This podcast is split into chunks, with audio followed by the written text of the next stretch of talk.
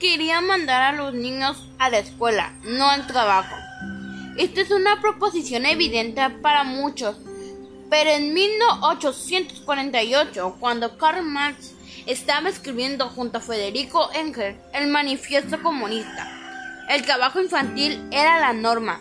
Incluso hoy en día, uno de cada diez niños en el mundo está sometido al trabajo infantil según cifras de la Organización Internacional del Trabajo 2016.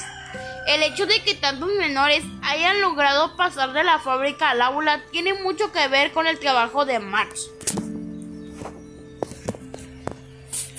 Quería que tuvieses tiempo libre y que tú decidieras cómo usarlo. ¿Te gusta no tener que trabajar 24 horas al día, los 7 días de la semana, y tener una pausa para el almuerzo?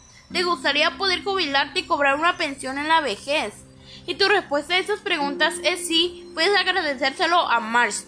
El profesor Mixon de la London School of Economics afirma cuando te ves obligado a trabajar horas muy prolongadas, tu tiempo no es tuyo. Dejas de ser responsable de tu propia vida.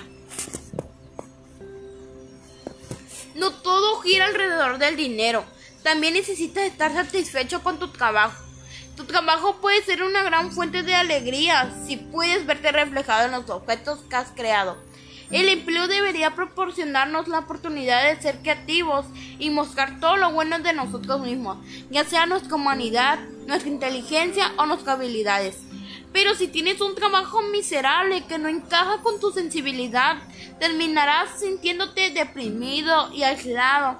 Estas no son las palabras del más reciente gurú de Silicon Valley, sino de un hombre del siglo.